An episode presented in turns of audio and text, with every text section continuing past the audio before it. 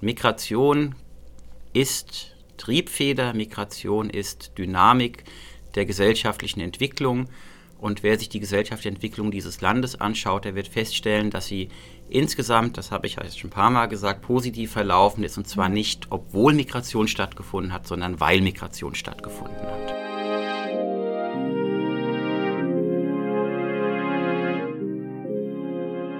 Aussicht, ein Podcast von IQ Rheinland-Pfalz. In Folge 3 spricht Eva Stauf mit Thorsten Jäger. Wie sieht gute Migrationspolitik aus? Um diese Frage geht es in der heutigen Folge Aussicht. Es wird über Grundrechte und deren Einschränkungen gesprochen, über Diskursverschiebungen und darüber, was nötig ist, um Rassismus zu überwinden. Welche Fehler wurden in der deutschen Migrationspolitik gemacht und mit welchen Folgen? Wie immer nimmt unser Gast uns mit zu seinem ganz persönlichen Aussichtspunkt. Herzlich willkommen, Thorsten, zu unserem Podcast Aussicht. Wir freuen uns sehr, dass du heute unser Gast bist. Wir haben in unseren ersten beiden Folgen äh, Gästinnen gehabt, die stark uns Perspektiven und Blickwinkel in die Praxis der Migrationsarbeit gegeben haben. Wir haben aber auch immer über strukturelle Themen in der Arbeit gesprochen und deshalb freue ich mich sehr, dass wir heute diesen Faden mit dir etwas aufnehmen können äh, eher die gesellschaftliche, strukturelle, politische Dimension in der Migrationsarbeit aufnehmen zu können, die du in deiner Arbeit sehr stark hast. Darüber werden wir berichten, was du tust. Erstmal herzlich willkommen. Ja, erstmal herzlichen Dank für die Einladung. Ich fühle mich sehr geehrt. Wir sind geehrt. Du als äh, Geschäftsführer von einer landesweiten Interessensvertretung in Rheinland-Pfalz in der Migrationsarbeit eine ganz engagierte und wichtige Stimme für ganz viele ähm, Akteurinnen, Aktivistinnen und Beraterinnen und noch ganz viele andere Bezeichnungen bist. Und ähm, ja, wir freuen uns sehr, dass wir heute uns mit dir austauschen können über die aktuellen Entwicklungen, Verschiebungen, Veränderungen, die sich vielleicht in dem Feld auch ergeben. Doch bevor wir einsteigen, wir zeichnen den Podcast heute im Februar auf und Anfang März wird vielleicht die Ahnung des Frühlings schon sehr viel näher sein, aber wir haben heute einen sehr frühlingshaften, verheißungsvollen, hellen Tag. Es scheint nämlich die Sonne. Es liegt sogar noch ein bisschen Schnee auf den Dächern der Altstadt, die wir sehen können von unserem Aussichtspunkt. Und es liegt so ein bisschen Klarheit auch in der Luft und ein bisschen Helligkeit. Gibt es denn so Aussichtspunkte oder Orte, die du auch gerne aufsuchst, um entweder ja, dich auszuruhen, Kraft zu schöpfen, zu reflektieren, zur Ruhe zu finden? Gibt es solche speziellen Orte bei dir in deinem Leben? Überleg gerade erstmal ist das ja, finde ich, heute so ein dialektischer Tag, wo tatsächlich der Frühling über die Sonne, die lange, lange nicht mehr am ja. Himmel gestanden hat oder nicht mehr sichtbar am Himmel gestanden hat, mal wieder scheint. Das ist schön. Und gleichzeitig, glaube ich, ist es minus 10 bis minus 12 Grad. Also der Hauch von Frühling ist optisch, fühlt, wenn man von draußen reinkommt, ist der nicht so sehr da. Genau. Also denke, ein schöner, ein hoffnungsvoller Tag, aber auch noch ein weiter Weg zu gehen. Hm. Und vielleicht ist das ja auch das Thema und das Leitmotiv unseres heutigen Gesprächs. Die Frage nach dem Aussichtspunkt war eine, die du uns ja schon im Vorfeld an die Hand gegeben hast und ich habe natürlich überlegt und dann fällt einem nach und nach auch einiges ein. Ähm, zum einen, glaube ich, so eine Charakteristik von mir ist tatsächlich, dass ich Aussichtspunkte ungemein mag. Hm, also, dass für mich ganz wenig Wege an Aussichtspunkten vorbeigehen. Da geht es aber oft gar nicht darum, dann wirklich da oben einen besseren Überblick zu haben, sondern sie bezwungen zu haben. Weil nämlich zwischen dem, wo ich stehe und dem Aussichtspunkt sind meistens ein paar Treppen, manchmal auch mehrere hundert Treppen. Und es ist was, was ich unheimlich gerne mache, auch wenn ich wandere oder unterwegs bin mit Menschen und wir vielleicht auch schon ziemlich erschöpft sind und dann noch an so einem Aussichtspunkt vorbeikommen, den unbedingt noch mitnehmen. Das ist so Ausdruck von sportlichem Ehrgeiz, den ich glaube ich habe und manchmal hat man dann auch ganz schöne Ausblicke. Das ist das mhm. eine, was mir zu Aussichtstürmen einfällt. Das zweite, klar, ich habe so einen Punkt, ähm, den ich jetzt schon Jahrzehnte nicht mehr gesehen habe, an den ich mich aber immer wieder gerne erinnere. Ich habe eine ganze Weile in Spanien, in Südspanien, in Granada mal gelebt. Mhm. Und von da aus ist es nicht weit ans Meer und es mhm. gibt einen kleinen Ort, den ich sehr mag, der heißt Salobreña. Und in Salobreña gibt es Küsten, Felsenküsten und da gibt es Punkte, wo man sich an das Meer setzen kann, hoch oben, mhm. oberhalb des Meeres und einfach nichts anderes sieht als Meer. Ähm, da aber unheimlich zur Ruhe kommt, unheimlich viel nachdenken kann oder auch gar nicht denken kann, auch was ganz Großartiges finde ich. Absolut. Und geht mir schon so nach und nach und immer wieder, dass ich an diesen Punkt denke, da auch sehnsuchtsvoll dran zurückdenke und hoffe, dass ich da demnächst mal wieder sein kann. Das ist so ein Punkt und so ein Ort, der mir tatsächlich in der Vergangenheit viel Kraft gegeben hat. Mhm. Und an den zu denken mir auch heute noch viel Kraft gibt. Das ist das Zweite, was mir zu Aussichtspunkten einfällt. Und das Dritte, was mir eingefallen ist, glaube ich, mein allerliebster Aussichtspunkt ist mein Hirn. Mein Hirn, das relativ weit oben am Körper ist. Und mhm. es gibt ja, Saint-Exupéry hat das, glaube ich, gesagt, diesen Satz, man sieht nur mit dem Herzen gut. Mhm. Ich glaube, da wird der Kopf ein wenig unterbewertet. Das ist das, was am höchsten oben ist. Und ich glaube, das Denken und das Nachdenken und das Rationalsein ist etwas, wenn man die Welt so blickt und betrachtet, was oft zu guten Analysen führt und was mhm. auch zu Verhaltensweisen, Einstellungen und Haltungen führen kann, ähm, die vielleicht mit dem Herzen adaptabel sind und mit dem Herzen sehr gut zusammengehen. Aber ich mag meinen Kopf sehr. Als Ort, an dem gedacht wird und denken, finde ich was mhm. Sinnvolles und etwas Zielführendes und auch nichts, was im Widerspruch zum Herz steht. Mhm. So. Was für ja unterschiedliche Bilder auch, äh, die sich sicherlich auch gut ja irgendwie verbinden. Ich dachte eben, als du das über dein Gehirn auch gesagt hast und das Wandern vorher ist auch wie so eine Landkarte, die man sich ja auch im Kopf immer entwerfen kann, mit der man durch die Welt geht und die Orientierung geben kann. Ähm, also schöne reichhaltige Bilder, die werden uns bestimmt heute noch mal ab und an begegnen, weil auch kämpferisch äh, Berge ersteigen musst du, glaube ich, auch ziemlich häufig. Ja, schauen wir mal. Wenn wir die drei verschiedenen Dinge irgendwie unter einen Hut bringen und wenn du mir dabei hilfst, dann bin ich sehr zufrieden. Mir gelingt das erstmal noch nicht. Genau, wir gucken einfach mal. Genau. Wir schauen einfach mal. Genau, und fragen uns, wer ist Thorsten Jäger?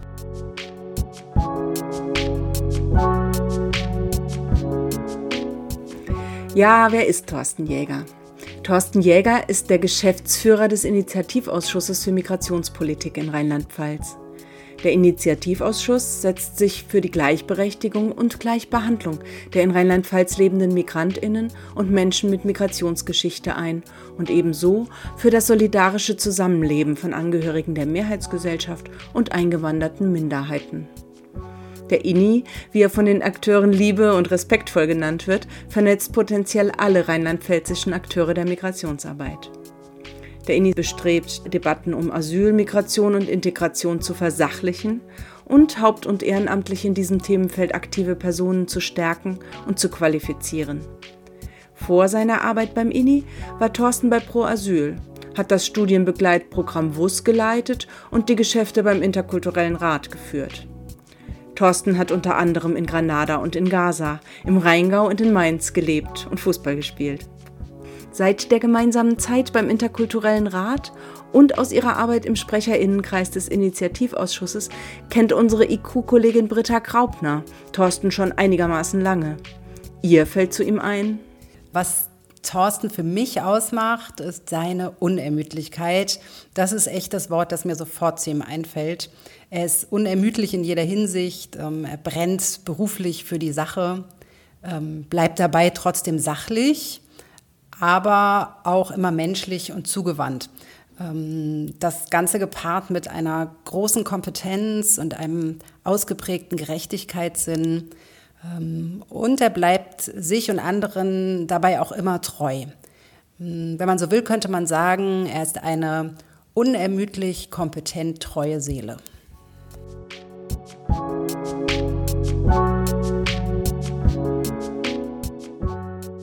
Auf Aussichtspunkten kann man ja auch zurückblicken, wenn du nochmal zurückschaust. Was äh, oder wann bist du zu dem Thema oder zu dem Arbeitsfeld gekommen? Gab's, hat dich da was besonders bewegt? Wie bist du da eingestiegen?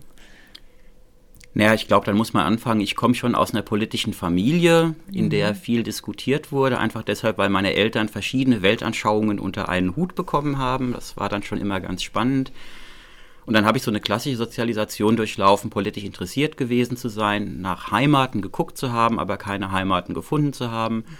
Dann würde ich, wenn ich sage, was hat mich zu dem politischen Menschen gemacht, als der ich mich heute fühle, dann fällt mir, auch das ist wahrscheinlich keine große, neue und besondere Geschichte, aber mein Sozialkundelehrer ein, ähm, der eine großartige Art und Weise hatte, uns mit Themen zu konfrontieren, uns in Argumentationsnöte zu bringen, uns darüber nachdenken zu lassen, was er denn wohl denkt, weil er immer mhm. als Advokat Diaboli andere Positionen bezogen hat, um die eigene Argumentationsfähigkeit wieder zu fordern. Das war ein Mensch, der mich ungemein geprägt hat, der mich politisiert hat.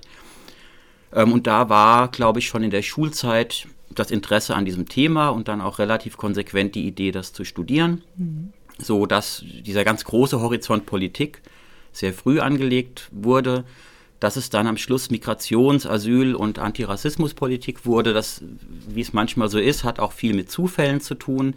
Zum einen bin ich erwachsen geworden in einer Zeit, in der es viele Debatten oder habe ich studiert in einer Zeit, in der es sehr viele Debatten um das Asylrecht gab, Ende der 90er mhm. Jahre.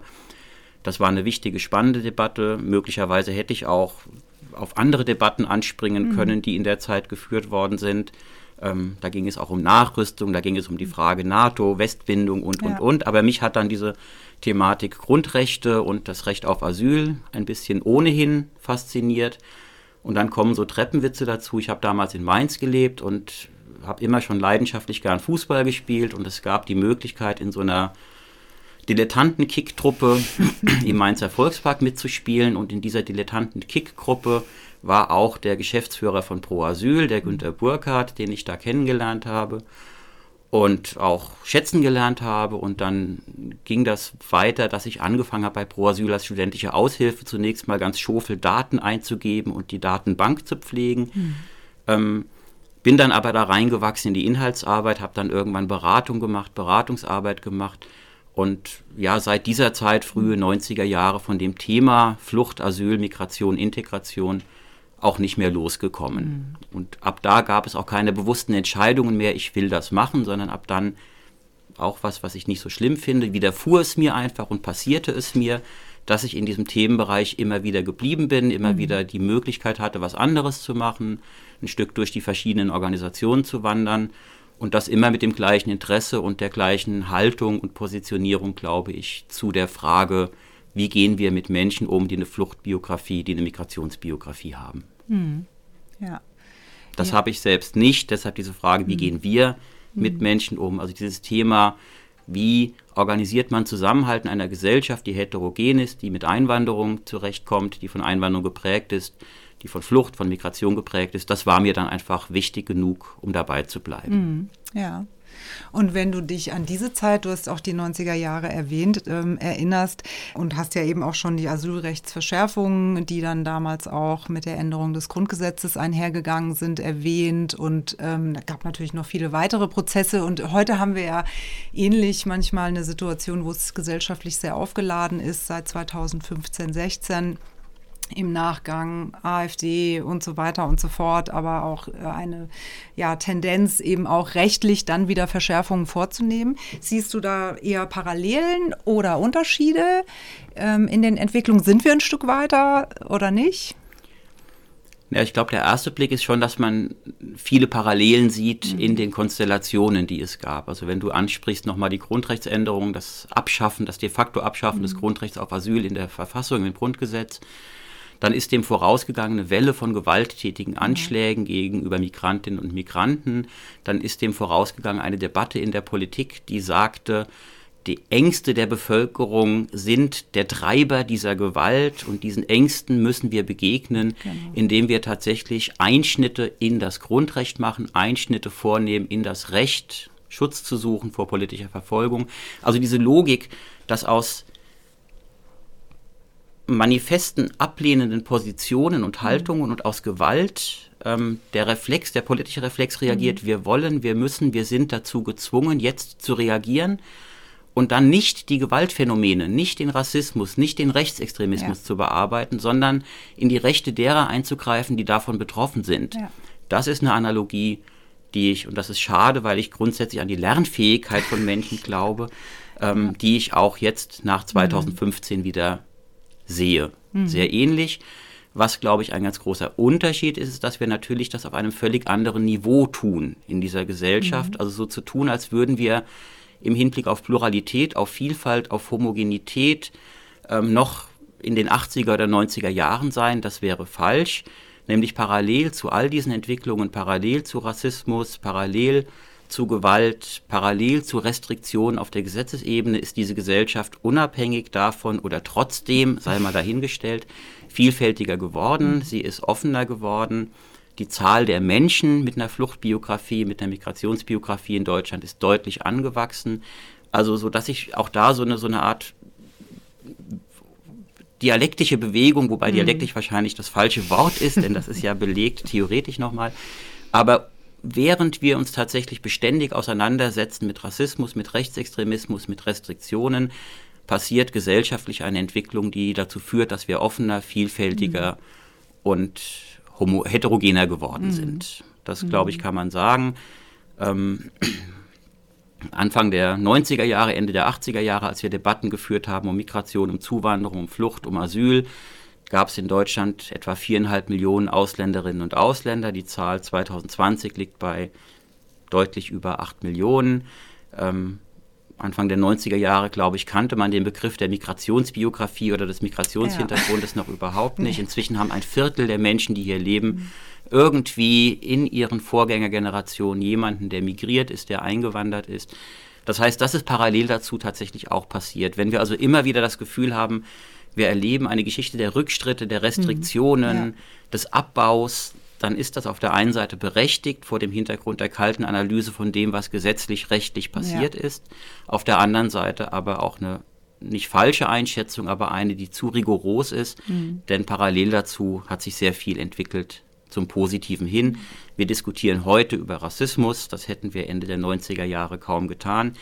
Ähm, wer heute den Begriff der Fremdenfeindlichkeit in den Mund nimmt, muss mindestens damit rechnen, dass er darauf hingewiesen wird, dass sich in der Regel diese Feindlichkeit nicht gegen Fremde, sondern gegen Menschen richtet, die hier geboren sind oder hier hingehören. Ja, also da sieht man schon auch Entwicklungen zum Positiven. Ja. Ja, ja, ich finde auch, es gab ja jetzt auch gerade äh, wieder, das passiert ja auch häufiger, Diskussionen um jetzt ein Talkshow-Format, ne, wo, sage ich mal, eher äh, altgediegene Meinungen äh, vertreten werden. Es wird öffentlich ganz anders diskutiert. Es gibt sofort kritische Meinungen dazu. Es ist ein öffentlicher Diskurs geworden, was vielleicht in den 90ern noch in kleinen Zonen das Agreement war. Es gibt heute da eine viel größere Auseinandersetzung darüber. Und ich glaube, du, du kennst ja auch den Aladdin den Elmar Falani, der ja so ein bisschen die These vertritt, umso mehr Konflikte auftreten, umso ja, äh, besser gelingt eigentlich der Prozess auch des gesellschaftlichen Zusammenhaltes. Und diese Konflikte gehören halt dazu. Ich finde das eine sehr optimistische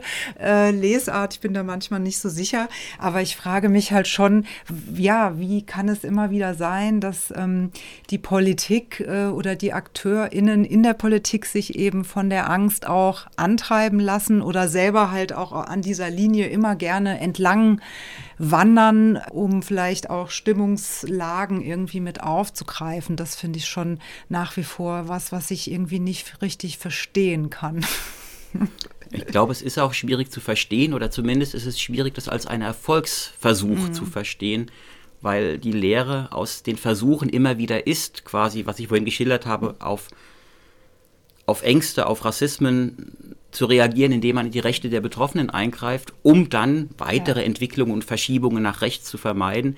Das ist eine Strategie, die sich diskreditiert hat, die zu keiner ja. Zeit funktioniert hat, sondern die immer nur dazu geführt hat, dass sich diejenigen, die gewaltbereit sind, dass sich diejenigen, die Ausgrenzung als Motto, als Motiv, mhm. als Leitmuster leben möchten, bestärkt fühlen und gestärkt werden. Von mhm. daher ist das schon immer unsere große Forderung, unsere große Bitte gewesen, auf solche Herausforderungen eben mit klarer Kante, mit deutlichen Zeichen, mit klaren Bekenntnissen, mit Commitment zu reagieren auf Seiten der Politik.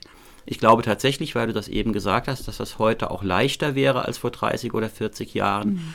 Und das hat schon auch was mit der Ermächtigung, mit dem Empowerment, mit dem Selbstbewusstsein, da kommt Elmar Falani mit rein, mhm.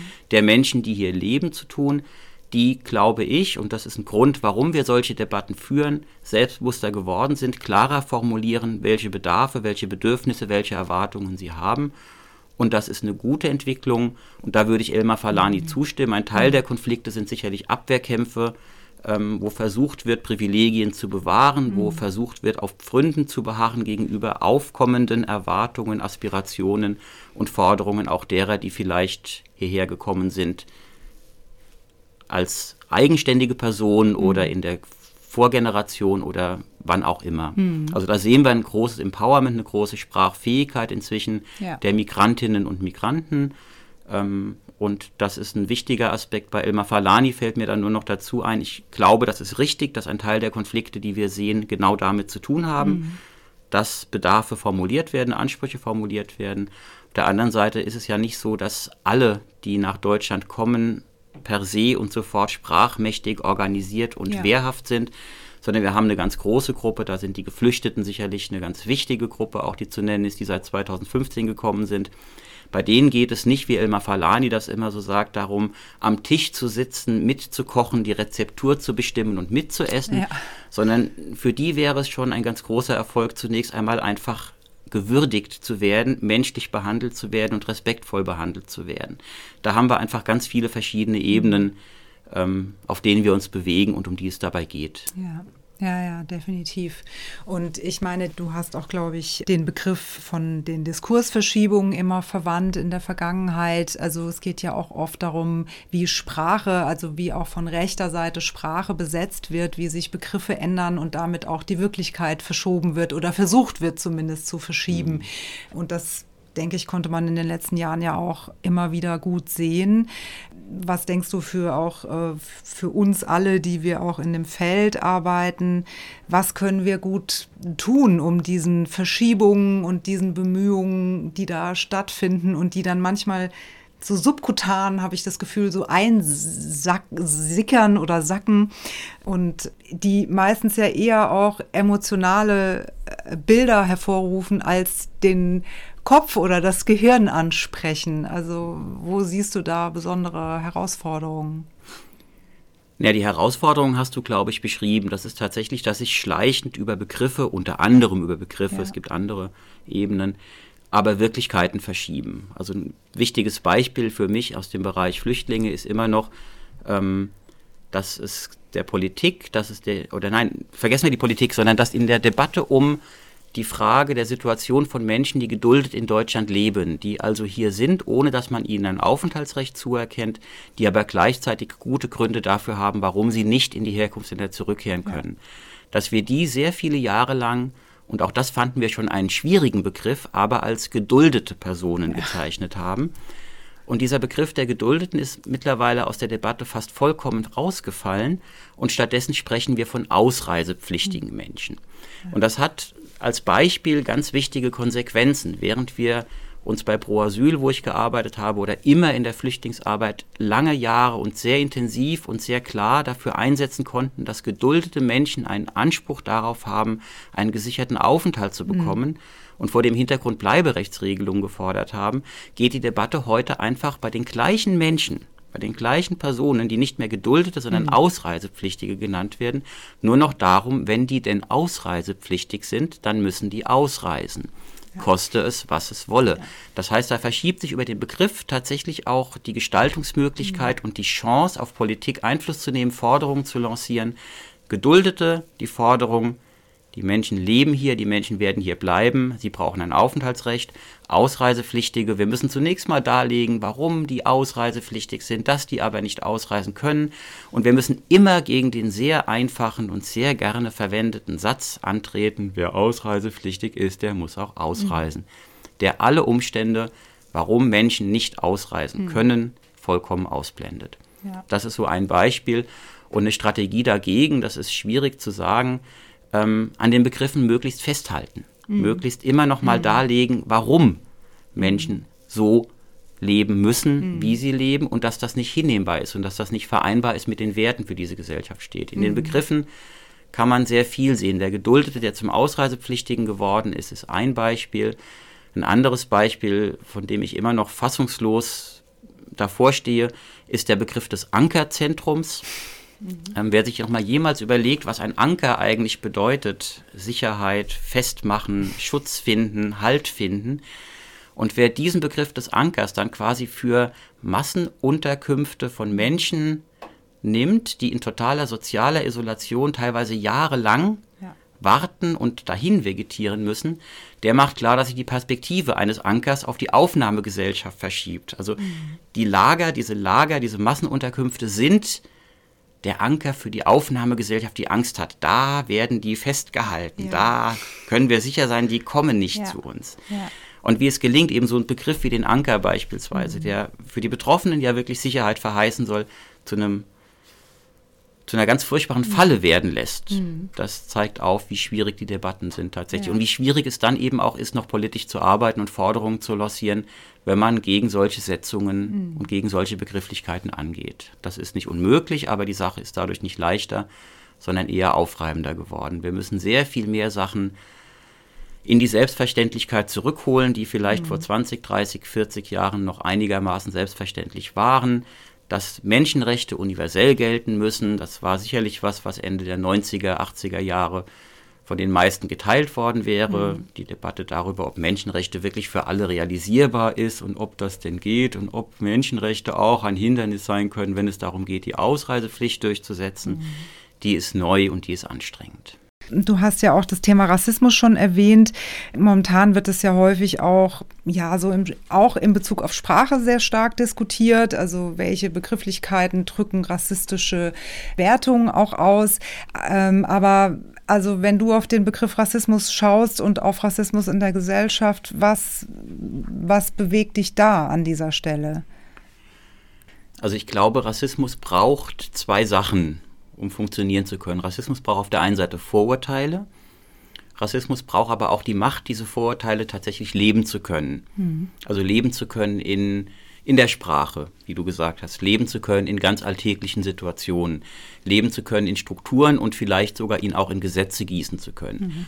Und weil das so ist, weil man eben ein Vorurteil und die Macht braucht, um Rassismus tatsächlich leben zu können, ist es schon richtig und wichtig, dass wir auf der Vorurteilsebene ansetzen, dass wir Vorurteilsbearbeitung betreiben, dass wir uns selbst damit auseinandersetzen, welche Vorurteile wir haben, dass wir Programme starten, die Vorurteile bekämpfen, abbauen, relativieren, auf ihre Validität überprüfen sollen. Dass das aber nicht ausreichen wird, um Rassismus tatsächlich zu überwinden, sondern wenn man Rassismus überwinden will, wird man auch auf die Seite der Macht schauen müssen. Mhm. Wird man also schauen müssen, wer darf sprechen, wem wird zugehört, wer darf an Entscheidungen mitgestalten, wer darf an Wahlen teilnehmen. All das sind Fragen, Machtfragen, die, wenn man Rassismus tatsächlich überwinden will, stellen muss und die werden auch nicht beantwortet werden können, wenn man den Rassismus überwinden will, ohne dass es darum geht, Macht neu, anders und breiter zu verteilen als bisher. Also anderen Menschen zuzuhören, anderen Menschen die Chance zu geben, zu entscheiden, wie eine Straße benannt wird, mit zu entscheiden, wie eine ja. Straße benannt wird, anderen Menschen als bisher die Chance zu geben, an politischen Teilhabeprozessen, an Wahlen teilzunehmen.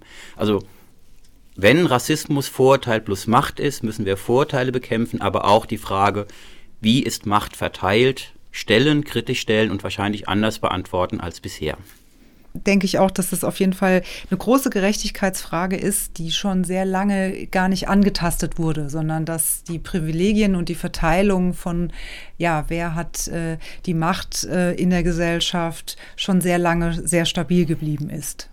Das würde ich auch sagen. Und das ist eben ganz viel, was dann darüber entscheidet, was wir als normal empfinden mhm. und berechtigt mhm. und was wir als unnormal, privilegienheischend oder sonstiges wahrnehmen. Solange die Normalität von einer Gruppe von Menschen definiert wird und diese Menschen auch entscheiden darüber, was Abweichungen von dieser Normalität sind, solange wird es schwierig sein, da eine Dynamik reinzubekommen. Erst wenn die Normalität von mehreren gestaltet wird, von allen gestaltet wird, dann gibt es eine Chance, tatsächlich auch Rassismus zu überwinden. Liebe Hörerinnen und Hörer, hier haben Eva und Thorsten eine kurze Lüftungspause eingelegt. Übrigens, kennt ihr schon unsere Show Notes?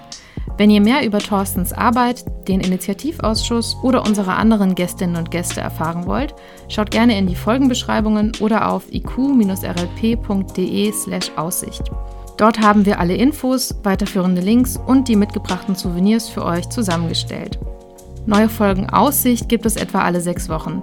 Damit ihr keine mehr verpasst, abonniert uns auf Spotify, Apple Podcasts oder jeder anderen Plattform. Wenn ihr Feedback zu einer unserer Folgen habt, dann schickt uns gerne eine Mail an aussicht.iq-rlp.de. Weil sich so vieles auch verschärft und verändert, müssen wir sehr oft gegen etwas argumentieren oder gegen etwas sein mhm. oder etwas bekämpfen oder für, ja, für Veränderungen ähm, eintreten. Und wir kommen aber weniger dazu zu sagen, warum? Also was steht da vom Wertekontext eigentlich dahinter? Ne? Warum sind Menschenrechte nicht nur für diejenigen, die als Geflüchtete vielleicht hierher kommen, sondern für uns alle einfach die Basis, auf der wir uns überhaupt hier bewegen? Und warum ist Demokratie auch die Staatsform, in, in der äh, wir äh, leben wollen? Ähm, da habe ich manchmal das Gefühl, das kriegen dann, ähm, kriegt man manchmal gar nicht mehr zusammen. So, das zerfällt irgendwie als, jetzt wird hier für besondere Rechte irgendwie gekämpft. Dabei geht es ja um uns alle darin. Mhm. Also das Erste, ich würde dir zustimmen, komplett, indem das ganz, ganz viel Energie mittlerweile da reingeht, Abwehrkämpfe zu führen, mhm. Entwicklungen zu bremsen.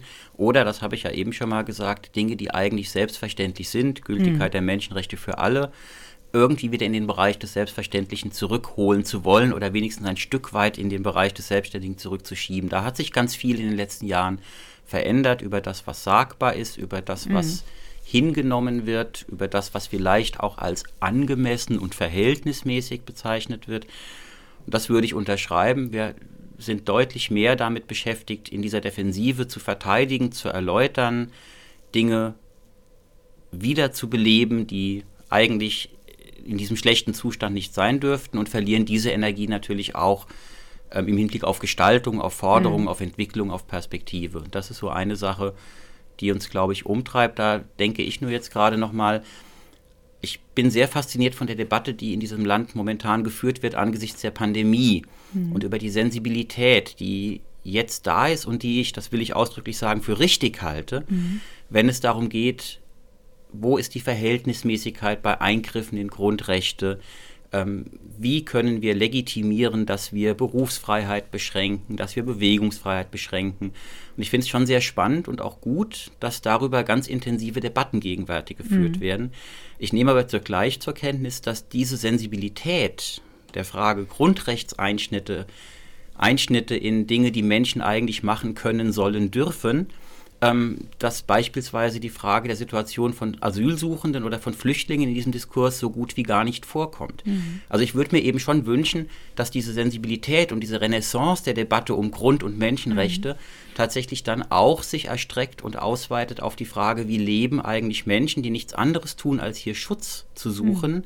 Und wie zwingen wir als Gesellschaft sie auch zu leben? Mhm. Also Stichwort Unterkünfte, Stichwort Massenunterkünfte, ähm, die Frage der Bewegungsfreiheit stellt sich bei Geflüchteten nicht angesichts der Pandemie ausschließlich, sondern sie stellte sich vorher schon über die Residenzpflicht. Ähm, die Frage des Infektionsschutzes stellte sich bei Geflüchteten oder stellt sich bei Geflüchteten vor dem Hintergrund ihrer Unterbringung in Massenunterkünften, im Zusammenfärschen von Menschen, die sich zuvor nie gesehen haben, in Gemeinschaftsunterkünfte, in Gemeinschaftszimmer. Ähm, und diese Sensibilität für Grund- und Menschenrechte, die jetzt in der Debatte um die Pandemie richtigerweise geführt wird, die hätte ich mir und würde ich mir jederzeit mhm. wünschen, insgesamt bei der Frage, wie gehen wir mit Menschen um.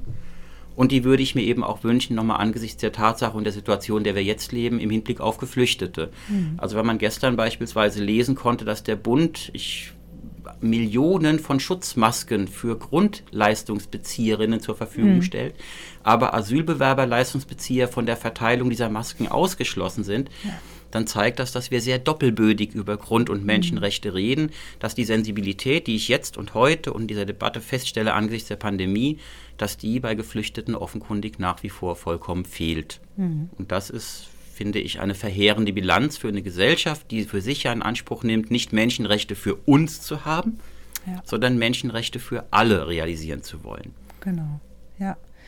Ja, und also ich frage mich da manchmal auch, ne, äh, wie, wie sollen wir also solidarisch zusammenleben können, wenn wir nicht für uns alle diese Rechte in Anspruch nehmen können, egal eben um wen es geht. So, ne? Und wie du sagst, das stimmt, ähm, bei der Pandemie wird das jetzt nochmal ganz anders äh, quasi in den Diskurs reingegeben, aber es bleibt dann trotzdem immer wieder doch die Trennlinie zwischen wir und den anderen, die da, davon ausgegrenzt oder ausgeschlossen werden. Ne? Und äh, das ist natürlich schon wirklich bedenklich. Äh, andererseits denke ich, ja, was bleibt aber als das Vertrauen darauf, dass wir auch in eine positivere Version dieser Bundesrepublik äh, weiterkommen und damit, dass die plurale Gesellschaft auf Basis der Menschenrechte für alle realisiert werden kann.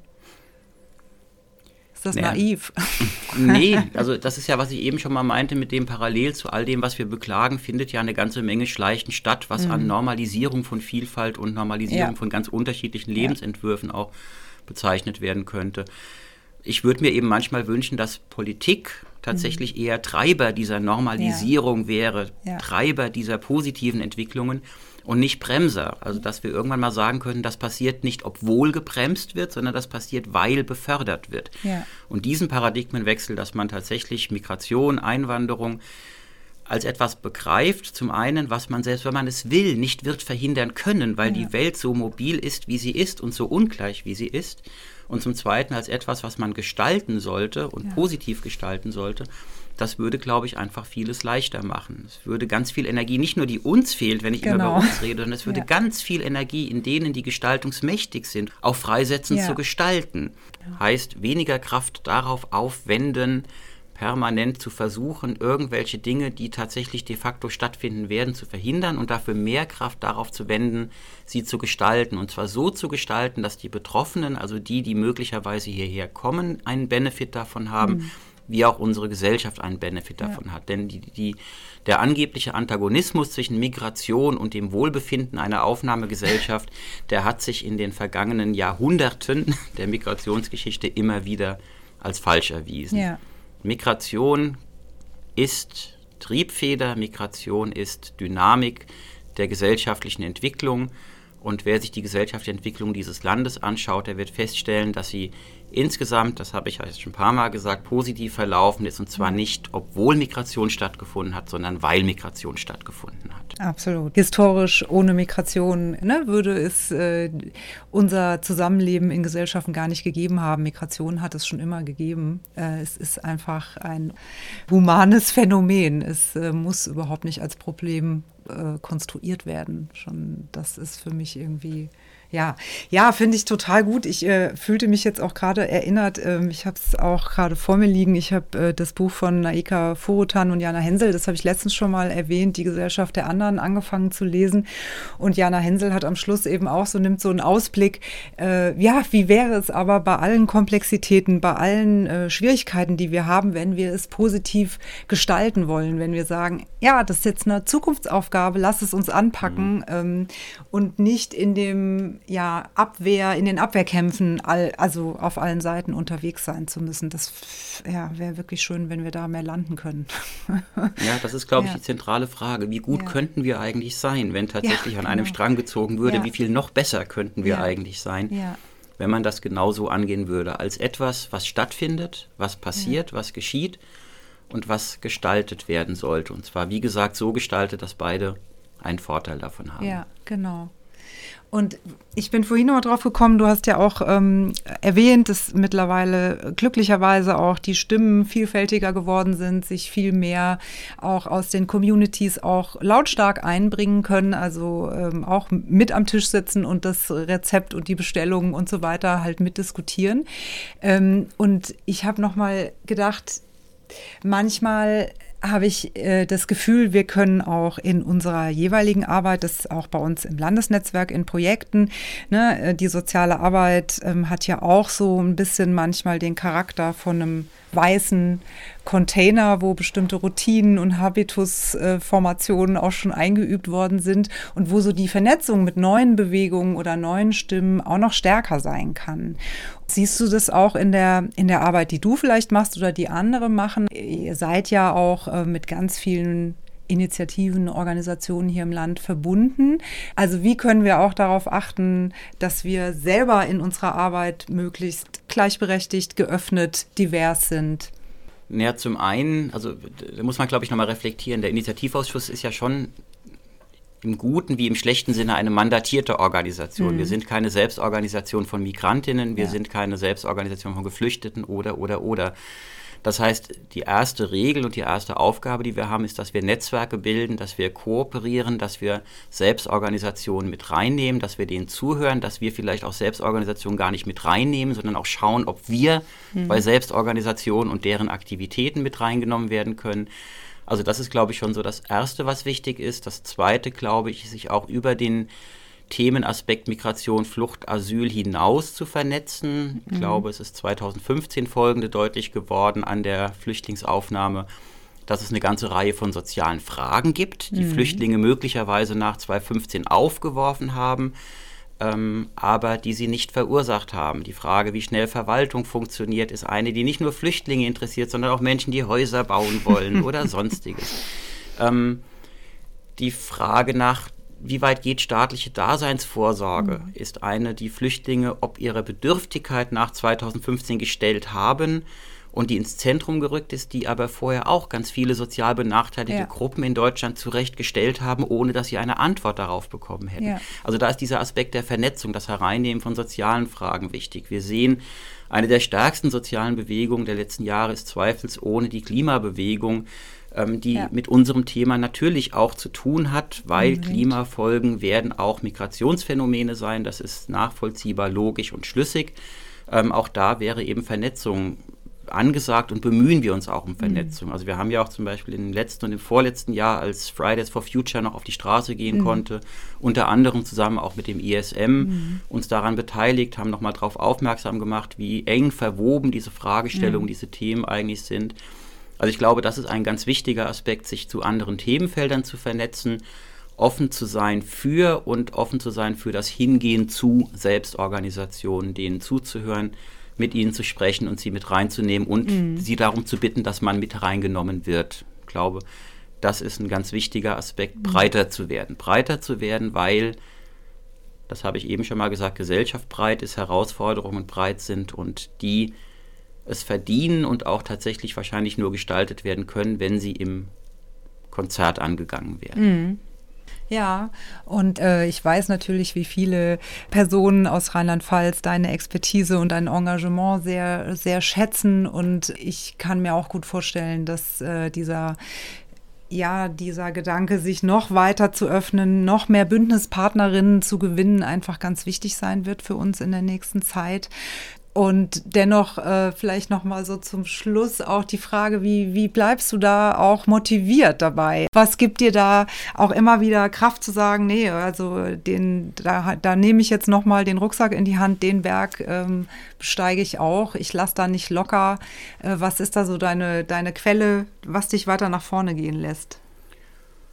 Da habe ich, glaube ich, gar keine ganz besondere Quelle. Mhm. Also ich habe ja ein paar Mal gesagt, ich sehe einfach auch ganz viele positive Entwicklungen. Mhm ähm, die bestärken mich und selbst wenn ich die nicht sehen würde, würde sich an der Richtigkeit, aus meiner Sicht, aus der Richtigkeit mhm. meiner Überzeugung ja nichts verändern und wäre diese Position immer noch wert formuliert und eingebracht zu werden. Da bin ich einfach vielleicht auch so ein trotzdem Mensch, keine Ahnung. Ähm, das ist so richtig ja. und deshalb mache ich das so. Ja. Und es ist auch nicht so, dass das permanent erfolglos wäre und nur Sisyphus und ich nur Steine den Berg raufrolle, die hinten wieder runterrollen, sondern ich sehe, wie Gesellschaft sich verändert. Ich sehe, mhm. wie die Menschen, für die wir uns einsetzen, mhm. als mandatierte Organisation erstarken, selbstbewusster mhm. werden, Ansprüche formulieren. Ich sehe da Dynamiken. Und darauf vertraue ich und daraus ein Teil der, dieser Bewegung zu sein und ein Teil dazu beitragen zu können. Das ist nichts, was mir besonders schwer fällt. So. Ja. Nee, das ist ja auch ein, ein, ein guter, guter Motor, den man dabei äh, im Rücken hat. Also finde ich auch. Also ja, ich, also wie gesagt, für mich persönlich ist es, um ein sehr oft gebrauchtes Wort der letzten Jahre zu benutzen, sehr alternativlos mhm. dafür zu arbeiten und daran weiterzuarbeiten. Mhm. So. Ja, sehr schön. Also äh, vor dir, du siehst vielleicht noch die eine Karte mit einem Zitat, das äh, uns Sibel Sawyer in einer äh, letzten Podcast-Folge quasi als Souvenir uns mitgegeben hat. Ja, was bleibt übrig? Jetzt erst recht, äh, nicht nachlassen. Es äh, gibt keine Alternative dazu, sich auf diese Vision irgendwie weiter zuzubewegen. Wenn du nochmal an deine Aussichtspunkte zurückdenkst, ähm, auf Aussichtstürmen gibt es ja auch immer ganz gerne Souvenirs, äh, die man von Aussichtsplätzen mitnehmen kann? Gibt es ähm, bestimmte Dinge, die du uns als Souvenir hier lassen willst oder auch Aufrufe oder Erinnerungen oder Hinweise? Ja, ich habe euch zwei Sachen mitgebracht, weil ich ja wusste, man soll Souvenirs hier lassen. Das ist das eine, ein Artikel aus dem Spiegel aus dem mhm. Jahr 1982 wo es um die Frage geht, ob dieses Land den Zuzug weiteren, weiterer Ausländerinnen und Ausländer verkraften kann oder mhm. ob das Ende der Fahnenstange erreicht, das Boot voll und der Untergang vorprogrammiert ja. ist. Den zu lesen heute im Jahr 2020 mhm. ist nicht erheiternd, das ist falsch, aber es lehrt einen tatsächlich, mhm. was du eben gesagt hast, dass es immer weitergeht und dass die Einwanderung, Zuwanderung, Fluchtaufnahme in Deutschland, egal was alle anderen dazu sagen, eine Erfolgsgeschichte ist, die mhm. funktioniert hat, die auch weiterhin funktionieren wird, die wird gegen Widerstände funktionieren. Ich sehe schon einen Teil von dem, was ich machen möchte, diese Widerstände zu minimieren. Mhm. Deshalb habe ich euch den mitgebracht. Wer den liest, wird feststellen, ja, dass es 40 Jahre später dieses Land immer noch gibt und dass es so gut dasteht, wie es dasteht, trotz allem, was daran zu bemängeln ist. Das sollte einen ermutigen, auch an eine Zukunft zu glauben. Das ist das eine, was ich euch mitgebracht habe. Und das andere, es ist kurz vor Altweiberfastnacht und kurz vor Rosenmontag. Ich habe euch drei Berliner mitgebracht, für uns drei, die wir hier im Raum sitzen. Ich glaube, hier heißen sie Kreppel. Richtig. Einfach, weil der Zustand der Welt mit Kreppeln erträgt wird. Ja. ja, sehr gut. Das sind wirklich wunderbare Souvenirs. 40 ähm, Jahre quasi dann schon ein alter Artikel. Ich bin gespannt, ihn zu lesen. Den äh, werden wir hier natürlich auch in unserem in unserer Souvenirsammlung immer mal wieder lesen und betrachten können. Und ja, ähm, die auch die Altweiberfastnacht, die jetzt zwar nicht stattfindet diese Woche, aber kehrt ja auch den Winter immer aus und begrüßt irgendwie das neue Licht und den Frühling und die Hoffnung. Und mit dieser Hoffnung und Zuversicht würde ich sagen, können wir doch ganz gut in dieses Jahr 2021 gehen. Was bleibt uns anderes übrig? So ist es. Vielen Dank, Thorsten. Gerne. Tschüss. Ciao.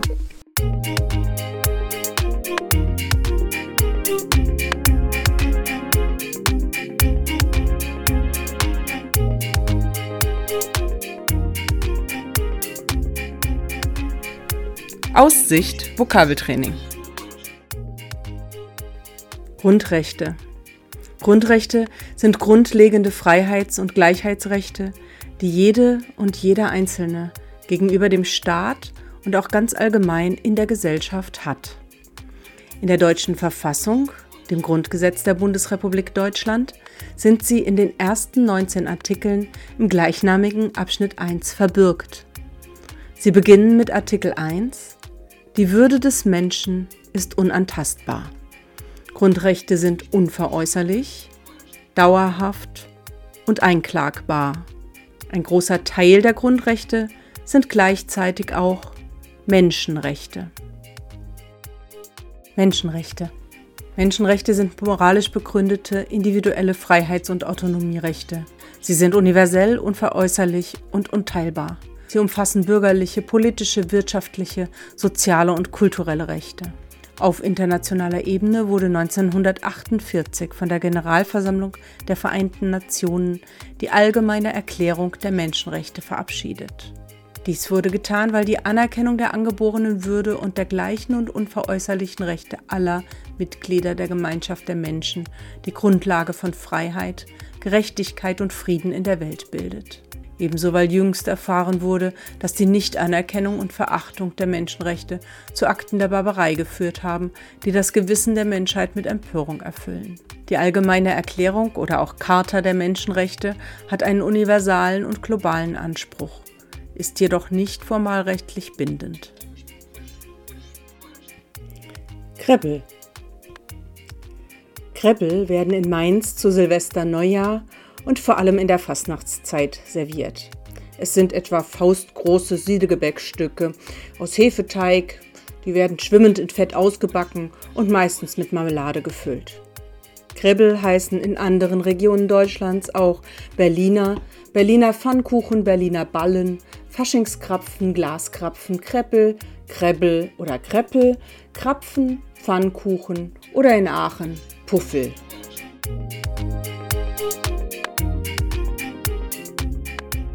Aussicht ist ein Podcast des IQ-Netzwerks Rheinland-Pfalz beim ISM e.V. von Ida Schelenz, Susanne Hoffmann, Uli Pingel und Eva Stauf. Musik ist von Marius Kolleg. IQ wird gefördert vom Bundesministerium für Arbeit und Soziales und dem Europäischen Sozialfonds.